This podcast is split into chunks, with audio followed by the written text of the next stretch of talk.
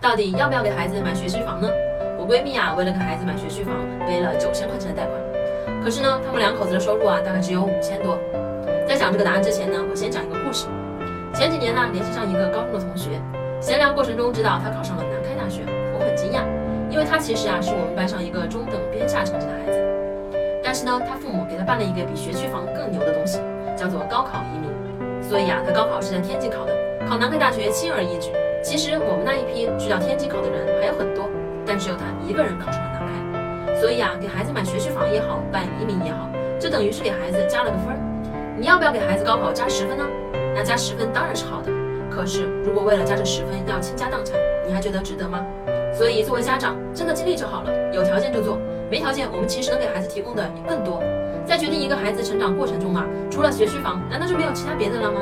一个孩子的态度心态努力勤奋勇气这些其实都是可以给他加分的东西。